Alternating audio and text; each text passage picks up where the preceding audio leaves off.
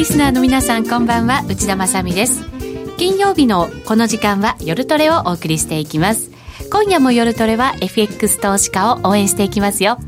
さあそれでは今日の出演陣紹介していきましょう。まずはゲストです。アセンダント代表山中康さんです。こんばんは。よろしくお願いします。よろしくお願いいたします。そして FX プライム by GMO の小杉団長です。はいよろしくお願いします。よろしくお願いします。ローディーです。よろしくお願いします。よろしくお願いいたしますさて現在ドル円ですが108円の69銭70銭あたりでの推移ということになっています。山中さんどうですか？どんなふうにご覧になってますか？まあちょっと一回下見ちゃったかなっていう感じ。まああのー今週に入ってから一体9円台でショートだったんですけれども、まあ、山中さんはね。それで、はい、まあ、下がってきた時に、まあ、5丸を割っておもっといくかなっていうふうに見てたんですよ、はい、だけど結局戻ってくる途中でストップのプロフィットストッププロフィットで引っかかっちゃいましたね、うん、あそうなんですね、はい、8円の6号に置いてたんで、まあ、50銭のところに、えー、まあ、本当は欲張って1円取りたかったんですけど、まあ、いかなかったんで、はい、まあでもね、まあ、50銭でよしとしましょう、うん、取れたということでね、はい、ここからじゃあ戻るのかどうなのか今日はね考えていきたいなと思いますけれども、はい、ノーディーはどうでしたか？トレード最近。私は、うん、なんかちょうど海外とかが続いてたのでそうなんだ。そうあんまりトレードできなくて、うん、なのでちょっとね今あのトレードの勘を取り戻すために、はい、本当1万通貨ぐらいずつちょっとちょっとやってる最中です、なのでちょっとドル円が思ってる動いちゃってシューンとしてるところですね。そうか動きに乗りたかったなと、はい、後でちょっと指を加えながらチャートを眺めたみたいな感じですね。でもまだまだね年末に向けてはあと1か月ちょっとありますからね、ね。ま、動くのかどうなのか。今年はもう終わったなんていう方もいますし、ね、今年はね終わった可能性がちょっと高そうなんですけどただそうは言ってもまあ、うん、このまんま動かないまま年末まではいかないと思いますんでまあもうちょい動くかなと。ただレンジ更新とかないでしょうね。上とか下とか抜けるっていうのは。やっぱり今年の値幅高安の幅は結構狭かったなって感じですもんね。7円60銭ぐらいですからね。だから過去過去最低レンジです、はい、去年もそうでしたけど今年もですから、ね、ユーロドルもそうなんですよ。ユーロドルユーロドルもユーロがスタートしてからあるいはその前の変動相場制に移行した西ドイツマルクの時代を含めても、はい、今年の値幅って最低値幅です多分700ピップすごいってないと思いますよ。年初から。そうこれって最低レンジなんですよ。でドル円の7円60銭ぐらいもこれも最低レンジでまあ主要な通貨のユーロドルとドル円とどちらも最低値幅っていうのは喜んでるのは当局と実需筋ぐらいですよ。安定しててやりやすい予算が立てやすいですねトレーダーは誰も喜んでないですね。あとは業者さんもやっぱり動いてくれた方がいいですもんね。もうシャレにならないですね。ねやっぱり動かないとねトレードって盛り上がってこなかった、ね、盛り上がらないですねただなんかユーロドルって結構トレンドがじわじわじわじわトレンドがもうワンウェイなんでずっと下げっぱなしで要は年初から700ポイントぐらい下げましたそういう感じですよね。ただこれ持ってるとそのショートポジション？大変なんですよ。そうなんすごくじわじわなのに。じわじわとこういうのをなんか真綿で首を絞められるパターンってやつですよね。そうですよね。だからねなかなかスワップばっかりなんか気になっちゃって。そうですよね。なのでまあちょっとここから年末の相場をね占っていこうかなと思いますのでいろいろ教えてください。よろしくお願いいたします。さてこの番組ではあツイッターや番組ブログなどでもご意見ご質問随時受け付けています。また YouTube ライブでも配信しておりましてそれに連動したチャットでも皆さんの意見求めておりますのでぜひぜひお寄せいただければと思います。それでは今夜も夜トレ進めていきましょう。この番組は真面目に FX、FX プライム by GMO の提供でお送りします。お聞きの放送は、ラジオ日経です。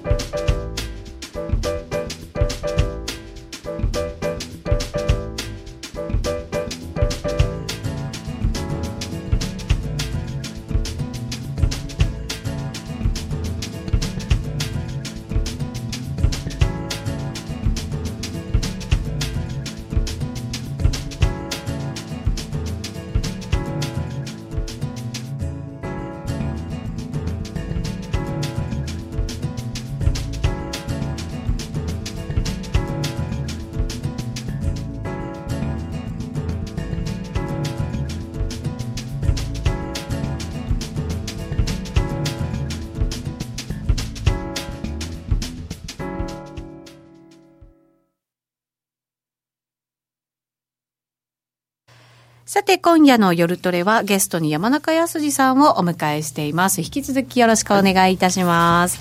えー、さて、これから年末になるわけですけど、山中さん、年末って FX のなんか動きの特徴って何かあったりするんですか？基本的には海外はみんなクリスマスで取引を控えるっていうのがありますので、はい。まあ大体12月の第1週ぐらいまでで、第2週ぐらいからっていうのは海外勢は損してる人しか取引しないですね。ドタバタする人もうドタバタする人だけ。だ儲かってる人っていうのは取引しない。だからまあ12月の第2週からクリスマスが過ぎて、まあ大体26日までは動かないですよね。で、逆に今度27ぐらいからは、日本は年末年始で動きが鈍くなってくるんですけども、はい、もう海外勢はほぼ新年度のノリですよね。うん。でもやっぱり商いはちょっと少なめ。少ないですよね。参加者が少ないんでね、どうしても。そうね。そうするとやっぱりこう大きく動きが出る可能性がある。あるいは全く動かないか。動かないか。うんちょっとなんかね、両極端な、ね、そうですね。まあ、ドキドキするような怖い時期でもあったりするわけですけれど、はい、さて、山中さんといえば、テクニカル。はい、なんかそんなイメージを私は持ってるんですけど、いつも勘でやってるイメージないですか？最近は。新しいイメージが。山中さんねいろいろテクニカルの本とかも出されてるんですけど、はい、実際のトレードはめっちゃ勘ですよね、野生の勘、そう。もう皮膚感覚だけでトレードしてるみたいな。もう長いからですよね。まあそうです。あの、うん、別にあれですよ。多分こうじゃないかなっていう時は多分テクニカルも後からついてくるんですうん、だからイメージできんじゃないですか。そうなん瞬間的には別にあのテクニカルとかがパッと思いついてるとかじゃなくて本当に勘な感じなその瞬間的にその瞬間的にはですねあこれもう売らなきゃいけないんじゃないかっていうふうに天の声が聞こえてくるんですよ。売れ売れってここに上の方からじゃあ売ろうかなみたいなね。それねスピーカーで聞きたいよね。欲しいその声。そう出張していただけないかなっていうところなんですそう。だから今週は月曜日にドル売れっていうふうに、天の声が言ってて、9円1号で売ったんですよ。でその後上がってきちゃったよ。っていうのが火曜日の状態でね。そうなんですよね、でもちゃんとその後下がってまあよかったねみたいな感じなんですけど、そうなんです。大体天の声で取引してますね。そうなると番組が終わっちゃいそうですね。はい。今日は山中さんにテクニカルについてね伺っていこうか、はい、なんか天の声の身につけ方ってちょっとなんか怪しい番組に変わっちゃった。そうですね。まあ琴平神社にお参りするのはまず初初級編でしょうか。なるほど。琴平神社ってやっぱり、あれですか、お金の神様的な感じなんですか？どうなんでしょう、ここはやっぱり隣にあるんで、一応毎回お参りはしますけど、琴平神社ってここそうですね、さすが、どこの神社か。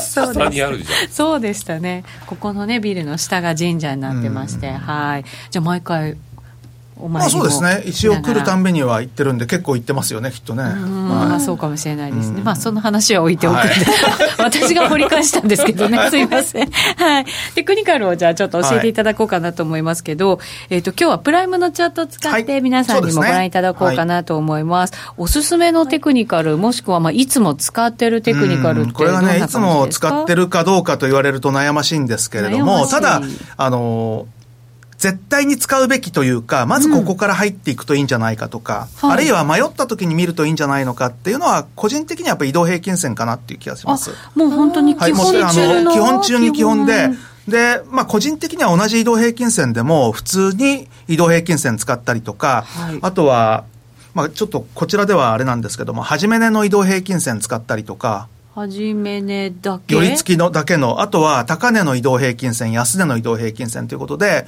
4本値すべての移動平均線をいろいろとちょっと駆使したりすることはあります。え結構それってどうなんですか？同じ本数で出したとすると動きって違うものなんですか？全然違いますよ。例えば、えー、あのよく移動平均線でね短期移動平均線と長期移動平均線のゴールデンクロスデッドクロスなんて見たって分かるわけないじゃないですか。ね？分かるわけかるわけない。そんなの。本に書いてありますよ。でも。それはあの本に書いてる人が分かってないんですよ。要はね。てか、取引したことがない人だと思います。評論家多分。で、本当に取引してる人だったらそんなんで使えるわけなくて、そういう人は、そういうまず移動平均線そもそも使わないんですよ。あの私が思うのは、はい、デッドクロスとかゴールデンクロス出るときって、もう遅くてとっくに入ってたいよなっていう感覚なんですけど、それ、そういう意味でいいんですかね？うん、そうですね、そうですね。あとはだから、どうしても、まあ、要は、後公爵には都合がいいと思うんですけど、トレードには不向きだと思うんですよ。はい、で今の時代は、まあもちろんそのチャート上に簡単に線引けるんで、ぜひあの、このプライムチャートにも搭載していただくといいと思うんですけど、終値があって、高値があって、安値があって、なぜ始め値がないっていうような感じです。始め値はあるべきなんですよ、本当はね。で、なんで始め値があるべきなのかっていうと、例えばその短期の移動平均線と長期の移動平均線に相当するものっていうのは、実は短期の移動平均線と終値の移動平均線で、長期の移動平均線というのは始め値の移動平均線で、で、それを全く同じ期間で、あの、出してみるといいんですよね。で、まあ出せるツールとかいろいろ世の中には広く存在してるんで、そういうので出してみるとですね、うん、それのゴールデンクロスとデッドクロスを見るべきなんです。ちょ、ちょ、ちょっともう一、もう一回いいですか、はい、だから、じゃあもう、もう、もう、じゃあもう最初から答え言っちゃうと、はいはいあの、単純移動平均線で5期間を使って、片方は普通に5期間の終値の移動平均線で、もう片方は5期間の初め値の移動平均線出すんですよ。ちょっと待ってください。うん、単純？単純、普通のね、普通の、だから、普通は単純移動平均で、移動平均線なんで、で、これ何を意味してるのかっていうと、例えば、ローソク足で陰線とか陽線ってここに、まあ、ガチャガチャガチャガチャ繋がっていくじゃないですか。だけど、例えばこのローソク足をね、陰線、陽線、それこそあの同時線やら何やらいろいろあって、それ読めっていうのは、まあある意味名人芸の世界じゃないですか。だそれを式で表すにはどうしたらいいかっていうことを考えた場合に、式で表すには、初め値の移動平均線と終値の移動平均線を使うと楽に表せるってことで、一番簡単な例を言うと、5連投の日っていうのは、常に初め値の移動平均線よりも終値移動平均線が上にあるわけです。そうですね。はい。そうだ。で、逆に、5日、あのー、連続で下落するときってその逆じゃないですか。はい、で、その逆が起きるときと、あの、そうじゃないときに必ずクロスするわけです。うん、で、これはですね、結構使えるんですよ。もちろんそれだけで取引しろとは言わないですけども、他のものを使うぐらいだったらそれを使った方がいい。ある意味、転換点みたいなものが分かって、そうですね。なおかつトレンドも示してくれる。そうです、そうです、そうです。だからそういうものを本当は見なきゃいけないんですよね。だけど、まあみんなあんま見ないんですよ。で、その理由っていうのはみんな、みんな取引してないからだと僕は思いますよ。あなるほど、ねうん、だって取引してる人だったらね、ねその短期移動平均線、長期そんなんで儲かるわけないだろうって思いませんだって。そうなんですよ。いろいろ使ってるの中中の一つだったらですけど、それだけでっていうのはなかなか難しいんですね。そうなんですよ。そうなんです。だからもう、あの、いろいろと組み合わせるんじゃなくて、何かそれだけで使えるものがないかっていうふうに考えていくとですね、はい、やっぱり教科書にないような世界に行ってですね、私たちが知りたいのは、はい、教科書的な基本的なものじゃなく、本当に使えるテクニカルなわけですよね。そういうの使った方がいいと。でも、はい、あのプライムチャートには高値移動平均と安値移動平均というのもあるんで、うん、これはじゃあどうやって使うのかっていうことで見ていくと僕は面白いんじゃないかなっていうんで、まあ今のその移動平均線でですね、あの、いや、プライムチャートで使えない話されても困るよっていうんじゃなくて、はい、ちょっと使えるところでいこうかなというふうには思うんですけども、はい、例えば、じゃあ今、ドル円なんでもいいんですけども、これって見えてますかね？あの、画面はね。ねはい。見えてるとすると、これドル円のチャートなんですけど、1時間足です。ドル円の1時間、はい。で、まあ、このトレンドをですね、単純にどうやって定義するかっていうことを考えた場合に、まあ、なるべくシンプルにということで、ここでは、20時間、まあ、20期間の単純移動平均線を示しています。この緑色の線がそうですね。緑,、はい、緑の線が20期間の、まあ、冷やしだったら20日移動平均ということで、はい、まあ、私よく使うのが20ってよく使うんですけども。為替ってよく20使いますよね。まあ、大体1か月の営業日ですよね。まあ、あの、為替でも株でも。20とか21とか、ねはい、そうですね。まあ、あの、21の方が綺麗なんでしょうけど、まあ、シンプルに20で、ここでは表示してます。で、このまあ20の移動平均線をどう考えるかなんですけども、ここではもうもう単純に割り切って、この移動平均線の下側にローソク足があったら、うん、ダウントレンドだと。これ、まあ、向きじゃなく、うん、まあまあ、向きもついてくるんでしょうけど、ね、そう、向きもついてきますけど、ここでは単純に上か下かでもって、はい、ただし、ヒゲで抜いたのは無視しようと。ですから、実体で抜いた時に上か下かってことを判断した場合に、はい、さあ、じゃあずっと、まあ、こちら見ていくと、ざっくりと、えー、左側の、この縦の線から、はい、まあ、ほぼほぼずっとダウントレンドなんですけど、一回ここで騙しがありますよね。どこだ？どこだ？っていうのは、はい、この17時っていう、あの、ラベルがついてるとこで、はい、あのー、戻り高値の109.147をつける3本前のローソク足でもって、この20時間の移動平均線を上抜けちゃってるんで、実体で抜けてる、まあ、これは、はい、実体で抜けてるということでもって、ここでもって一旦、それまでの下げのトレンドが終わり、うん、上昇トレンドに入るかもしれないねということまあ、そういうふうになって、その後、1、2、3、今度4本目でもってまた下に抜き、ここからはかなり長い、息の長いダウントレンドが続いてるということなんですけど、この息の長いダウントレンドの中で、やめるとしたらいつなのかっていう、そういう話ですよね。やめるとやめるとしたらいつなのか。やめ時が一番やめ時が見るのが、そう、出口を見るのが、この高値安値移動平均なんですけども、高値安値移動平均を標準のパラメーターではなく、ここでは3っていうふうにしてます。かなり短いんですけど、3期間の高値移動平均、安値移動平均を見てて、それでですね、高値移動平均、安値移動平均の、下げてる時には高値側を見る。えっ、ー、と、向き？これは向き、これは向きじゃなくて、位置、位置ですね。位置、はい、下ってことですか、はい、そうすると、今、この、一旦騙しが入ってから下げた、ここからの下げのトレンドの中で、うん、この下げのトレンドの中で、下げてるときは上側を見るので、上側の移動平均線を終値で抜いてる線、例えばここがそうなんですけども、はい。はい。今、ちょっとしばらく置いてるんで、ここですね、うん、要はこういうところっていうのは一旦やめてもいいっていう判断をするんです。上側高値移動平均線を抜けたっていうことですね、はい、で要はあのー、基本的にこの高値移動平均とか安値移動平均っていうのは仕切りのテクニカルなんですよ。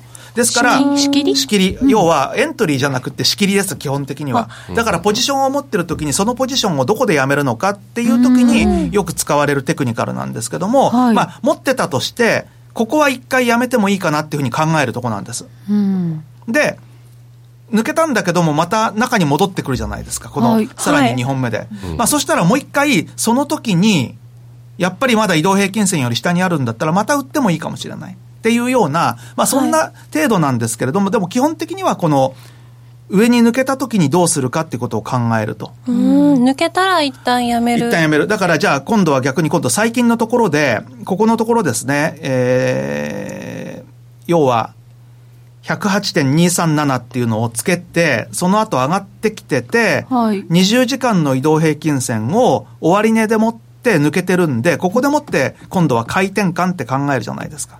そうですね。ね本当は上下だからね、向きじゃなくて、上下だから。だったらば、ここでは回転感と考えると。はい、で、回転感と考えたときに、じゃあ、どこでやめるのかっていうことを考えると、本当だったらばここなんですよね。この時に今度は、安値の、この、ここっていうのは16時なんですけれども、はい。えー、今日の16時ですね。はい。この陰線が出たそう、陰線が出た時に、この陰線の終値っていうのが、安値の移動平均線を下抜けてる。つまり、さっきと逆で、えー、下げてる時には、高値の移動平均線を抜けたら一旦やめようかなと。逆に上げてる時には安値の移動平均線を抜けたら一旦やめようかなみたいな、そういうような見方をするときに、この高値安値移動平均線のパラメーターの非常に小さいものっていうのは役に立つと。うんうんで、パラメータって意外と本当は3期間とかって使う人少ないんですよ。なんか騙しが多い騙しが多い。そうなんですよね。で、騙しが多いんですけど、例えばじゃあ RSI の3期間とか使いますかって話なんですよ。でね、RSI の3、で僕は使うんですよ。静かに首を振る。静かに首振るんですけど、僕は使うんですよってことで、RSI もじゃあこれパラメーターをね、えー、3、はい。3。どんな風になっちゃうんだろう。ぐちゃぐちゃです。そうですよね。そりゃそうですよね。なんか判断に迷っちゃいそうな気がする。迷っちゃいそうですよね。じゃあ試しに3期間で出してみましょうかというと、うん、こんな感じですよね。ここに、あの、今3期間の RSI って出てるんですけど、これど、何の時使うのかっていうと、じゃあここでも、は、20日というか20時間の移動平均線と組み合わせて使うとするとですよ、はい、じゃあ、下がってる時、うん、ね、下がってる時に売り損ねたと。あるいは、上がってる時に買い損ねたと。そういう時にどうしようかっていうふうに考えたら、もう、もう下がってきてもこの辺ですよ。もう、ああ、この時売っときゃよかったのに売れなかったよって言っても、すでに、ね、下がってるパターンじゃないですか。そうしたら、もうしょうがないんで、そういう時には、RSI のこの3期間が70超えるの待つんですよ。でもこれね、もうそれでも超えなかったらもう諦めるしかない。うん、で、例えばここなんか70超えてんですよ。はい、これ、ね。で、70をここに超えてきて、70を下回るとき。そうするとどこかっていうと今、えー、カーソル合わせてると70が合わないですね。70.2。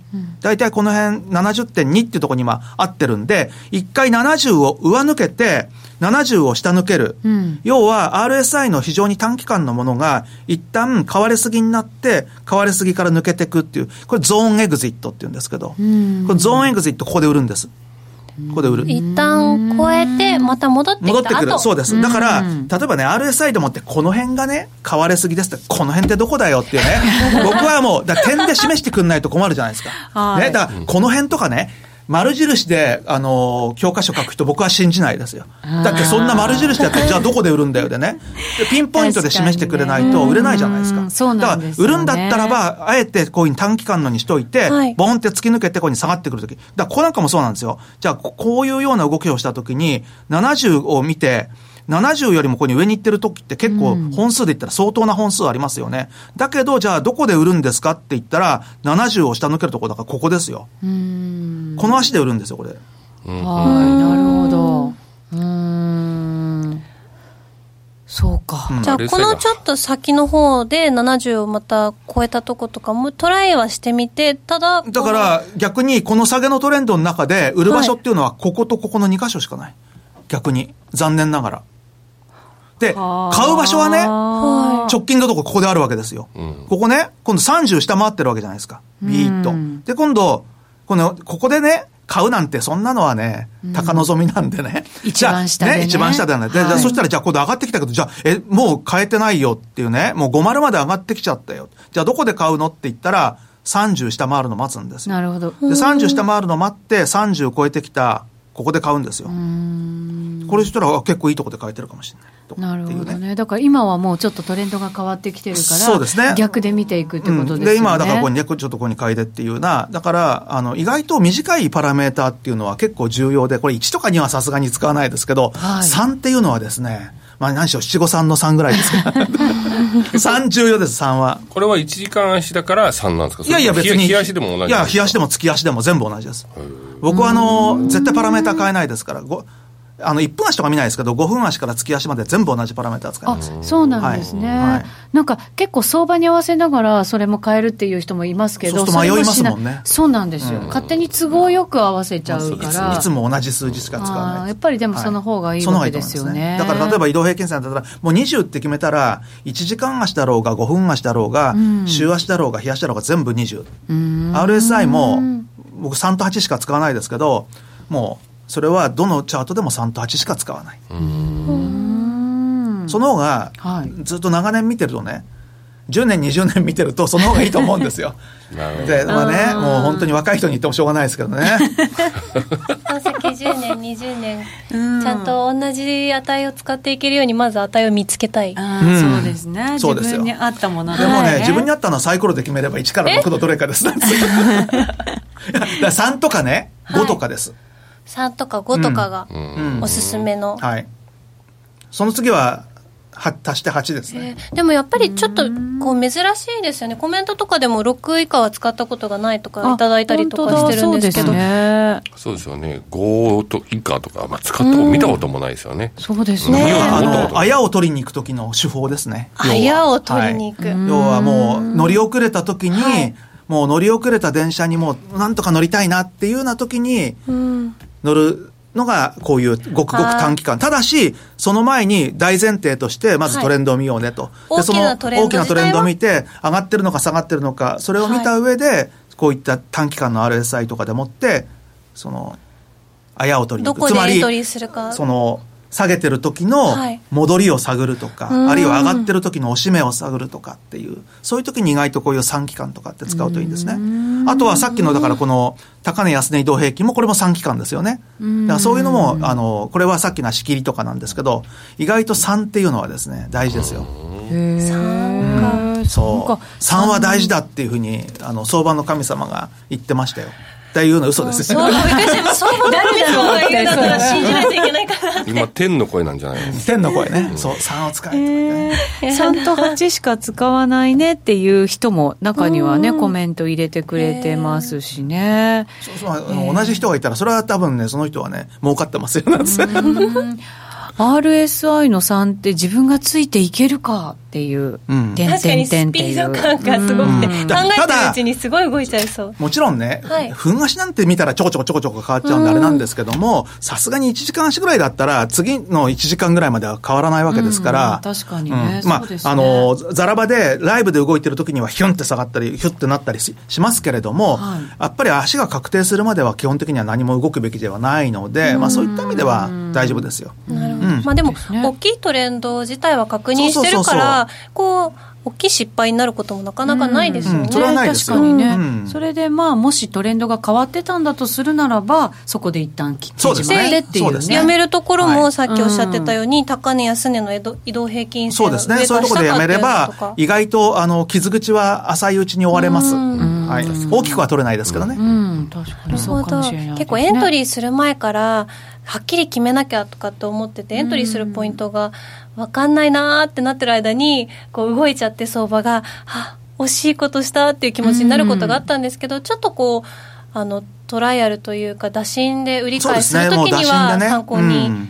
ね、したいですね、うん、しかもトレンドが出始めてしばらく乗れなくてもこういうふうなテクニカルを使って次のチャンスを待てるっていうのがね、はい、私のようなのんびり屋にはぴったりの、うん、これってポンドとかこう結構ボラが出やすい通貨でも結構はまりやすいんですか、うん、大丈夫だと思いますよ。ポンド円見てみましょうか、うん、ポンド円見てみましょう、はい、じゃあポンド円。こちらポンド円ですよね、はい、例えばまあこの辺はもうぐじゃぐじゃですけれどもどの辺だ？この辺っていうのは今見えてるチャートのですね、はい、まあこのチャートの真ん中あたりっていうのが結構まあ、ぐじゃぐじゃしてるじゃないですか。これは方向感ね、これが上がったっていうのが、もしこれが20期間を上に抜けたんだとすると、こっから先ですよね。で、こっから先でもって、ここでね、買えな、ここでっていうともうさっきからなんだけど、例えば、139円のね、5丸以下で買いたかったって買えなかったよって。普通買えないですよ、こんなのね。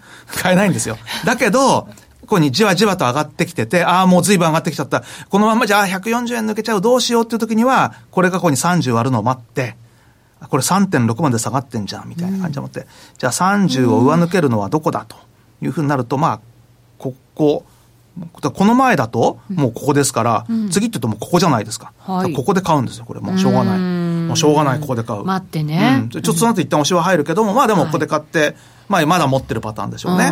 で、持ってて、この、今度は3期間の移動平均線下回ったらちょっとやめることも考えるという、うまあそういうイメージでしょうかね。うそうすると、ボラが少ない通貨でも、ボラティリティがある通貨でも。まあ冷やしてもいいんですよ、これ。あこれ、これじゃ、これじゃちょっとね、ポンドは最近のはね。そうですね。これはさすがにちょっと、どう、いかんともしがたいんだけども、コメントにも。いかんともしがたいんだけども、まあどうでしょうねって言われるとですね、まあこれはやっぱりやっちゃいけないでしょうね。これはさすがに。ここでどうにか探すのは、やっぱりやっちゃいけない。これはどうにか探すっていうよりは、これはやっちゃいけないパターンですよね。まずトレンドがないっていうのがダメですよね。だからまあもうちょっと冷やしてみると、例えば、まあ5ドル円なんか最近少し下げてきてるんで、ここに下げてきてるときに、ああ、やっぱり売れなかったよって言うんだったら、これが RSI が70超えてくるのを待ってみるとかね、まあ、そういうような。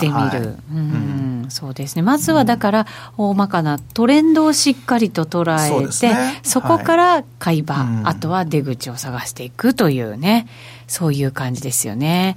ポンド、ここ1か月のボラが死んでて、てんてんてんっていうコメントもね、うん、入ってます。やりやすい通貨が一つもないっていうコメントもまあでも僕なんかはやっぱりドル円とかやりやすいのかなって気しますけどもね。それはやっぱりこうずっと見ている通貨ずっと見てるっていうか、やっぱり自分の国の通貨っていうのは、なんとなく、感覚的によくあの分かりやすいんじゃないかなっていうど誰にとっても。まあ、そうじゃないかもしれないですけど、まあ、僕なんかやっぱりドル円とかって一番よく見てるかなっていう気もするんで。そうなんですね、うん、まあやりやすい通貨がね自分にとってあれば。ピンとやすいとかね、うん、何か。そうですここでだってね5ドルとかニュージーランドドルのクロスなんて言われてもピンとこないですもんね。あとね、ユーロポンドだとかみたいな。だけど、ヨーロッパの人はピンとくるんですよ、逆にそういうのが。そうですね。まあ、ね。うん、まあでもなんか、私たちもなんかトレードに特化してそういう通貨見ちゃいますね、うん、結構、ね、まあ、そうそう。だそういう時は見ますけども、うん、あの普段の日常的な感覚でもってあちょっとなんかユーロに比べるとポンド弱いなだとかそういうのっていうのは彼らはもう日常的に感じると思いますよ、うん、確かにそういう肌感覚で、あの感じるものっていうのは、ね、だからまあ我々なんかやっぱドル円見ててあドル高いな安いだとかっていうのと同じだとと思いますよ。うん、確かにそうかもしれません。さあ、ここで一旦お知らせを入れさせていただいて、引き続き山中さんにお話を伺っていきます。FX プライム by GMO はスキャルピング大歓迎。FX プライム by GMO は調査機関の調べで調査対象 FX 会社の中で唯一約定拒否なし、スリッページなし。荒れ相場でも狙ったレートで滑らず約定しお客様の思い通りの取引を実現します。レートが大きく滑って負けてしまったなどのご経験がある方は、ぜひ FX プライム by GMO のご利用を検討してください。FX プライム by GMO では数多くの勝ち組トレーダーが認める約定力でサクサクお取引いただけます。現在 FX プライム by GMO のホームページでは勝ち組トレーダーのインタビュー記事を公開中。勝ち組たちの取引手法を学びたいという方はぜひ真面目に FX で検索を。株式会社 FX プライムバイ GMO は関東財務局長金賞第259号の金融商品取引業者です。当社で取り扱う商品は価格の変動などにより投資額以上の損失が発生することがあります。取引開始にあたっては契約締結前交付書面を熟読ご理解いただいた上でご自身の判断にてお願いいたします。詳しくは契約締結前交付書面などをお読みください。お聞きの放送はラジオ日経です。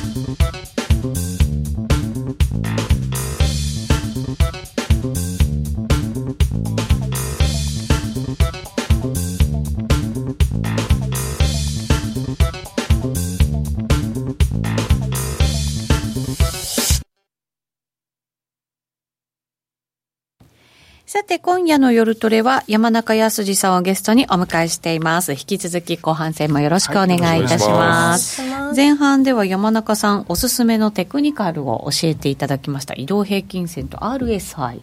そうですね、まあ、シンプルなところでもって、まあ、ちょっと違った使い方で。そうなんですよね。われわれとっても馴染みのあるものでしたけれども、それを全然違う使い方で、ということで。そうなんですよね、ぜひ皆さんも使っていただければなと思いますけれども、さて、ここから動くポイント、はい、何日間かあるとは思うんですけれども。そうですね、まあ、近いところからいくと、やっぱり11月の21日は要注意です。11月の21日、はい、山中さんの誕生日そうです。そうじゃないですよ。はい、あの、水星が巡行するんですね。水星が巡行する。はい、よくほら、逆行は聞くじゃないですか。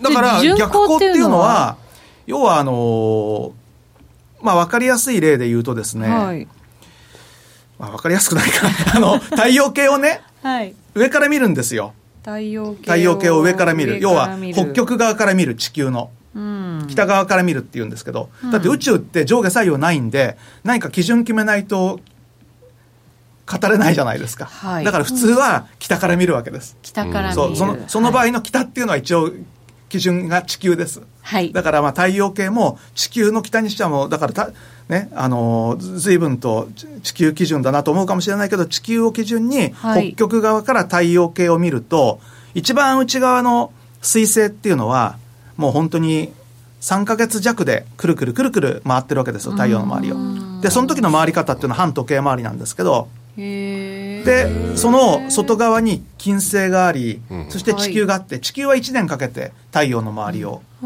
まあゆっくりでもないですけど、まあ、回ってると、そうすると彗星っていうのが地球が一周する間にその内側をですね大体3回ぐらいあの抜いていくわけですよ。だ。から地球に3回会う出会うわけです。ね、地球がここに、地球も動いてるんで、地球が同じ場所じゃなくて、地球もここに動いてるんですけど、その中をここにぐってって抜いてって、で、また太陽の向こうがいて、また今度この辺で抜いてってっていうような、要は、地球から見て、水星と太陽が並ぶ状況っていうのが、まあ、要は年に3回ぐらいあると。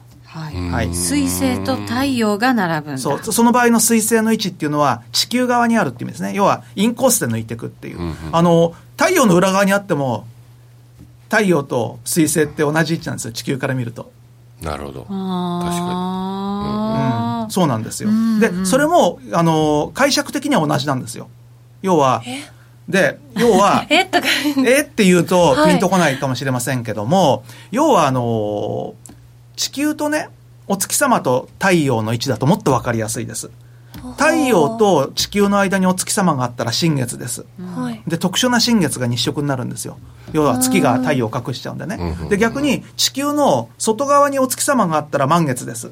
太陽の光をまともに受けると、はい、で逆に地球が邪魔すると月食になっちゃうっていう感じなんですけど、うん、まあでもそういうイメージでもって太陽と地球の位置っていうのがあったとしてその水星の場合っていうのは地球よりも内側にあるんで間に来ることがあっても外側には来ようがないじゃないですか、だから間に来るかもしくは太陽の向こう側にいるかもしれないっていう意味で、要はその時には水星太陽地球って並んでるんですよね、で今さっき言ってたのはあの水星が抜いてきますよねって時は太陽水星地球って並んでるんです太陽、水星、地球、ね、この頭の中で思い浮かぶと、なかなか分かりにくいんですけれども、要はこういう同心円の円を描いて、で、その円の中心に太陽がいますと。ね、円の中心に太陽がいます。はい、で、太陽がいて、水星がいて、地球がいるという、はい、そういう状況っていうのも、太陽と水星と地球が一直線に並んでるじゃないですか。はい、で、逆に水星が今度太陽の向こう側に行っちゃって、水星、太陽、地球って並んだとしても、一直線に並んでるじゃないですか。並んでますね。うん。で、これだからどちらも GO って言うんですよ。GO。GO。GO。あの、GO っていうのは、なんつうの、合合同の GO。合っているの GO。GO。GO。GO って言うんです。GO。で、まあ、これはあの別に先生術じゃなくて天文用語です、うん、こういうふうに一直線に並んでる状態を GO って言うんです。GO って言うんです。だから新月の場合だったら、太陽とお月様と地球が並んでるじゃないですか。これもだから GO です。はい、ところが、水星の場合は太陽の向こう側にも行っちゃうんで、はい、そういう状況のことをですね、同じ GO でも外側に行っちゃってるんで外 GO って言うんです。外の号。で間にある場合は内側の号で内号って言うんですけど、でもどちらの号も号は号なんで、じゃあその号は何なのかっていうとですね株式市場とかコモディティの市場に変化が起きやすいんですなんかよく皆さんが水星逆行って気にしてる気にするでしょ？けど一体なぜなのかが分からなくてそれなぜかっていうと、はい、東京証券取引所の建物ってこうに台形の形してるんですけど、はい、台形の狭い方あるじゃないですか、はい、狭い方の建物の上こに見るじゃないですか。そう水星のシンボルがあるえー、本当ですよ。本当ですよ。あとは、要は、水星って何かっていうと、あの、証券とか取引の神様なんですよ。で、あの、ひょっとすると、うっちチャンスあるかもしれないけど、東証でもし上場するじゃないですか。ね、チャンスないな。まだわかんない、まだわかんない。で、上場すると、あの、今は変わったかもしれないけど、あの、上場記念立てってもらえるんですよ、東証から。はい、その東証の盾に書いてあったの昔は、マーキュリーだった。で東証って結構神様がいっぱいあってあちこちに神様いるんですよ。昔なんかはあの東京証券取引所の旧建物って多分まだ生まれる前だから あれだかもしれませんけどあのあったんですけど、建物の周り神様だらけでしたからね。それはどどギリシャ神話の神様で今でも東証入ると中にいろんな神様とかって言ってて像が像があるじゃないですか、ね、うん、そうそう。マーキュリー像とか、うん、あとなんとか像とかって言って神様の像があって。昔はもう東証入るともう目の前にマーキュリー像があってやっぱりマーキュリーかって感じで。で要はなんでそういうことになったのかっていうと、はい、これギリシャ神話なんですよ要は。だからギリシャ神話でそういうふうに通商とかね 取引とかそういうのの神様、はい、でなんであのそうなったのかっていうと彗星って動きが速いんで多分そのせいであっち行ったりこっち行ったりっていうベッセンジャー的な役割をするとかっていう。へで、まあ、話を戻すとですね、まあ、彗星っていうのはだから取引に関係がするんですけども、そういう内合とか外合が起きる時っていうのは取引に、まあ、その変化を生じやすいっていうふうに、まあ、よく昔から言われててですね。生じやすいっていうのはやっぱり流れが流れが転換したりとかトレンドが加速したりとか。で直近のところではその内合が起きたのっていうのが11月の11日ですね、うん、11月の11日、うん、はい、いい何の日でしょうかね、はい。これ独身の日。ポッキーの日だ。ポッキーの日。ポッキーの日。独身の日。だから、その前後に、例えば金とかね、株とか、まあ、特にニューヨークダウなんかそうなんですけど、なんか変化があるかどうかとかっていうことを気にして構えてるわけですよ。で、先生術のいいところっていうのは、テクニカル分析と違って、テクニカル分析って、チャートがここに更新されていかないと分かんないじゃないですか。はい、例えば5年後なんて言われても困っちゃうじゃないですか。そうですね。うん、だけど、星は分かる星は100年後だって分かるわけですよ。だから僕は例えば、2048年の12月の相場の値動き言えって言われて言えますよ。だって星の位置は変わらないんだもん。っていうことで、じゃあ今月はどうなのっていうと、例えばじゃあその彗星だけに関して言うと、まあいろんな天体があるんですけど、11月11日っていうのは、そういう株とかね、はい、コモディティとかであの変化が起きやすいし、はい、11月21日は円高に行きやすいんです。誕生日ってわけじゃないんですね。誕生日ってわけじゃないですよ。はい。逆行とか順行になるわけじゃないですか。だから11月20日までは逆行なんですよね、水星が。ああ、なるほど。で、順行に移るっていうのは、だから要は年に3回あるわけですよ。逆行が年に3回あるんで。んそうすると順行に移る日を見るとですね、過去大体まあ20年ぐらい遡ると、順行の日のプラスマイナス24時間に円高に動いてるのが74%ぐらいです。へえ高い。結構高いじゃないですか。だったらば4回に1回しか外れないんだったらそっちにベットしようっていう気になるじゃないですか。確率ですもんね、うん、だからそういう日はロングで捕まらないようにしようと思うわけですよでもこれだって同じことを気にしてる人がいっぱいいるってことなんですよね。よく聞くっていうこと。そうなんです。だからあの僕はみんなをこうやって騙すためにね、え。ー、そうやって言うわけです。こうやって。これに今私流されそうになってるんだ。いやいやいや騙されてないですよ。あの本当のことを言ってるんですよ、はい、だからみんな乗ってくるわけですよ、うんうん、そうなるほどね。でも、そうですよね。こういう説がどんどんどんどん広まれば広まるほどみんなが気にして、ちょっとロング長く持つのは嫌だなってなった結果が、さらに、うん、だから、円高に行きやすくなったり。もちろんテクニカルがメインだとは思うんですけども、はいうん、日柄分析をするときに、例えばまあ、まあ、プライムチャートの中にもこの描画ツールの中見るとですね、まあ、フィボナッチタイムゾーンなんていうのがあって、こんなのは日柄分析のためのツールだと思いますけれども、うんはい、まあ、そういうのよりは、逆にそういう天体の位置とかの方が、とにかく関係なく先まで言えるんで、これ、あの、タイムゾーンとかっていうと、まず安値決めなきゃいけないとか、高値決めなきゃいけないとかってありますし、じゃあ次のって言った場合に、それはまあ、来てみないと分かんないよねっていう、そういう話になっちゃいますからね。だからそういうところで、まあ、あのー、利点があるとすると、やっぱり天体の位置というのはですね、はい、で結構、意外とですね、その、なんて言うんだろうな、生活とか文化の中に星の動きって組み込まれてるんですよね。みんな気にしないようで気にしちゃうんですよ。新月満月で相場動くとは僕は思わないですけども、ただ気にする人はいるわけですし、まあそれよりは、例えばその、お月様の位置っていろんな観点からどういう位置にあるって言えるわけですよ。例えばそういう新月満月みたいな月の満ち欠けっていうのも月の動きだし、あとはその地球の北半球にお月様がいるのか南半球にお月様がいるのかとか、まあ、そういうのも一つのあれでもってそう。でそうするとお月様がね、はい、南半球から北半球に行く時に赤道を通るじゃないですか、はい、そういう時ってドル円ってね転換するんですええー、とかって、本当ですよ。で、北から南に行く時もそうです。だから赤道通、お月様が赤道を通過すると、これは大体もうほぼほぼ為替が転換します。なんか人間も波みたいに流されてるんですね。どれぐらい頻度でそれ赤道通るあ、月に2回です。あ、月に2回なの ?1 か月に2回。ああ、そっか。そういうことか。そう、だ新月満月みたいなもんなんですよ、サイクル的には。だけど、新月満月で相場はあまり動かないですけど、その赤道を通過するときは動きます、結構。へえそれは気にしたことがなかった、ね、気にした方がいいですよ。それはいいつ？どれ？10日周期で。どういうだから大体だから半月ぐらいの周期ってことになりますけれどもじゃあ近いところでもってそれがいつかっていうのが気になりますよね、はい、ちょっと見てみましょうか。はい、はい、えっ、ー、とですねこれはですね、まあ、ちょっと私もさすがに覚えてはいないので、うん、何か何で分析してるんですか？そういうあの計算ツールがあるんですよ。天体の位置を計算するツール。そういうので、バババババッとここにあの毎年もうそろそろもうその時期がやってきたんですけど、年末に翌年1年間の位置を計算するんですよ。なるほど、じゃあ、イベントが起きそうな日とか、時間とかを確認しておくんです、ね、あらかじめ、そうです。あの面白いな毎年12月に翌年の1年間の作っておくっていうことで、はい、それでまあもう、じゃあ11月に入ってきたんで、もう残りわずかなんですけども、そういった意味では、その変化しやすそうな日っていうのがですね、うん、まず11月。11月。11月。はいこれからですと、22日の金曜日。これも21日に近いじゃないですか、さっき言ってた。だから21、22、この辺要注意なんですよ。いい夫婦の夫は気をつけなきゃいけない。そうですね。ででもこれドル円だけなんですか？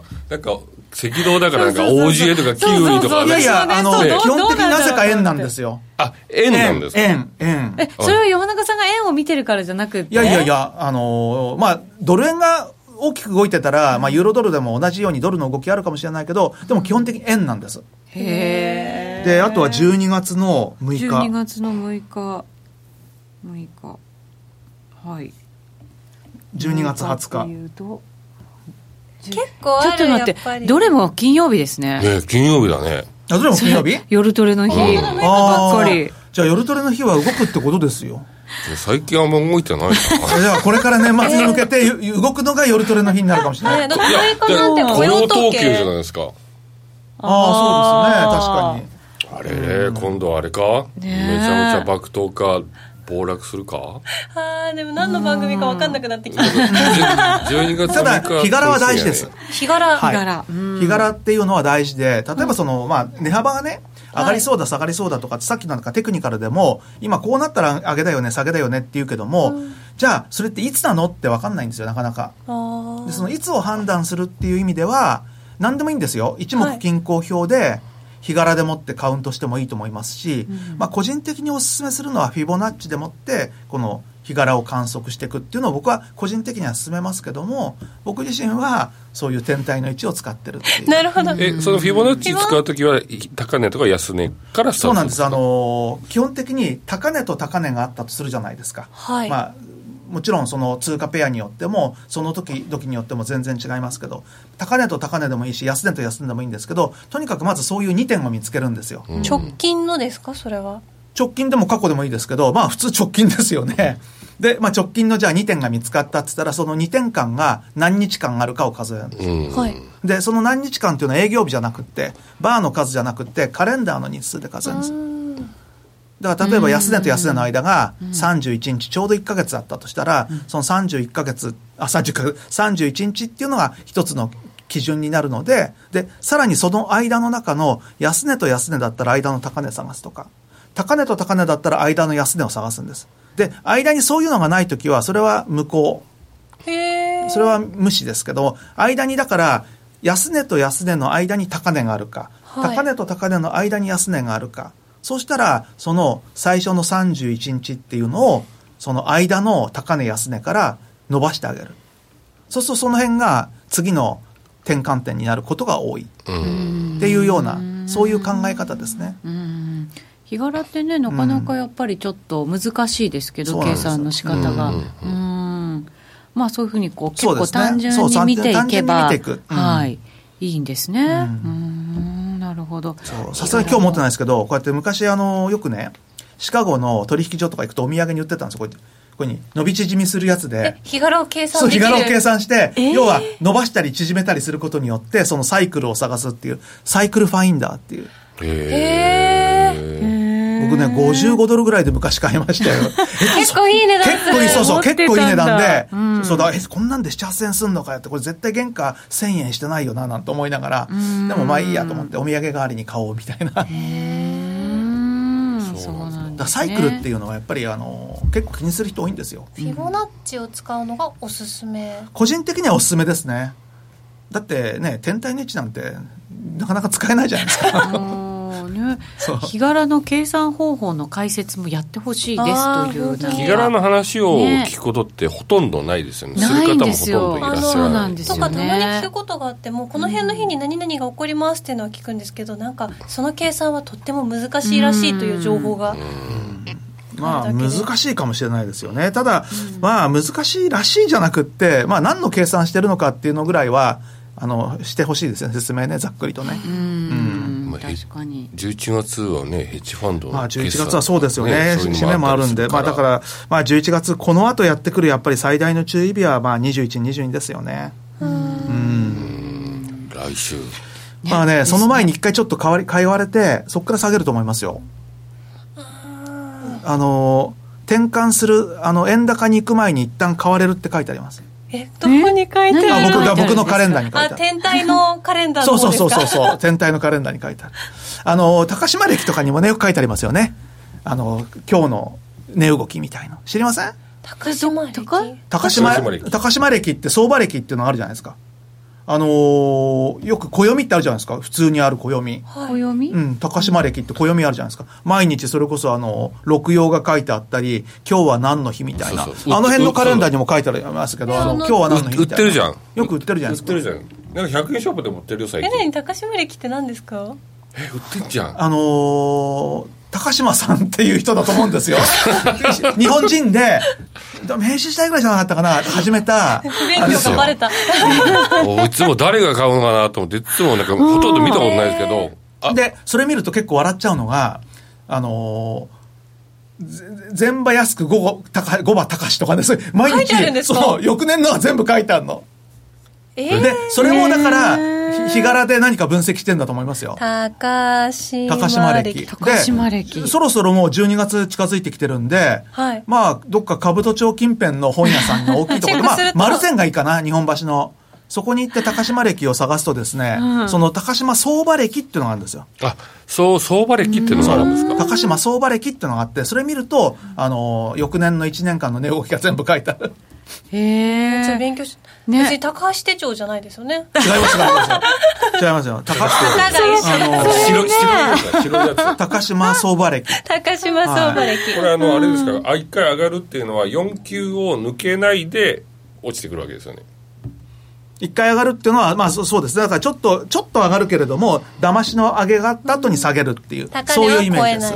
うん、そうです。うん高島歴知らなかったっていうコメントも。高島相場歴で多分アマゾンとかで調べると出てくるんじゃないですか今もう。まああるでしょうね。マニアックのなら純駆動純駆だっていうね。ああ純駆動もあるでしょうけど、ね、いやあのちょっとした普通のサイズの本屋さんだったらどこでもありますきっと。ありますよ。売ってます売ってます。おそらく売ってると思う。メジャーですよ。メジャーですよ。この前100円ショップでも本当売ってたもん、うん本当で100円ショップいやいやレジのとこで。相場歴っていう場合は、まあ、それこそ日本橋の丸善とか八重洲のブックセンターとかには100%置いてますけどもそれ以外のちょっとしたそれこそあの大きめの本屋さんならありますよ。あすごいなんかありがたい感じの表紙だ。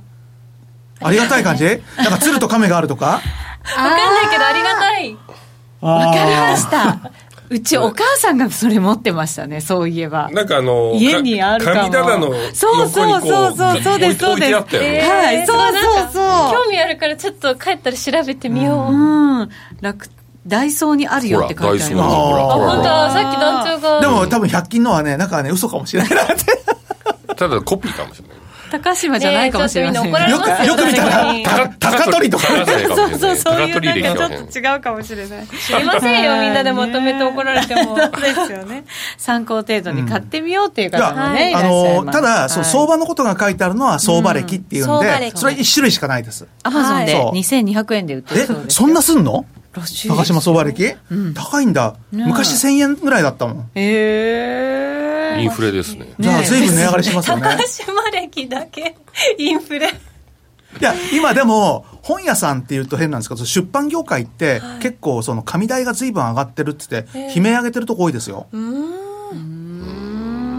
そうなんなんか紙代がこの10年ですごい上がったとかっつって。へえ。なんか、そういうのもあって高いんですかね、高島歴。まあ、ちょっと便乗値上げっぽいですよね。そうですね。ティッシュの値段上がってないよね。